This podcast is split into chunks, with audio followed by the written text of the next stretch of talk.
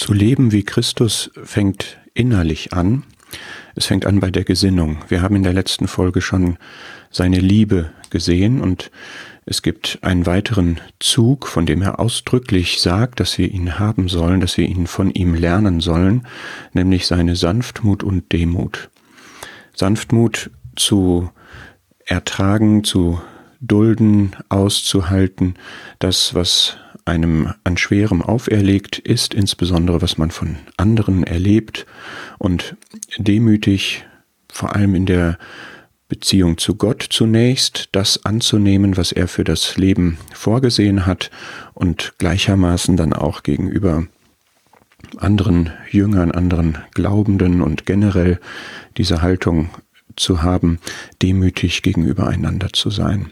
Diese Gesinnung sei in euch, sagt Philippa 2, die auch in Christus Jesus war. Also Christus hatte diese Gesinnung und die soll in uns auch sein. Und auch hier haben wir wieder ein Maximalbeispiel.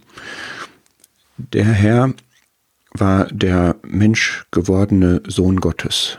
Er, ihm stand alle Ehre, ihm stand alle Erhabenheit, alle Herrlichkeit, alle Majestät zu. Und er hat sich selbst zu nichts gemacht. Er ist Mensch geworden. Er ist als Diener auf die Erde gekommen. Und er hat, das haben wir letztes Mal schon gesehen, letztlich sein Leben gegeben. Gibt es mehr an Demut? Wie gut ist das, das verstehen wir, demütig zu sein? Wie angemessen ist das gegenüber Gott?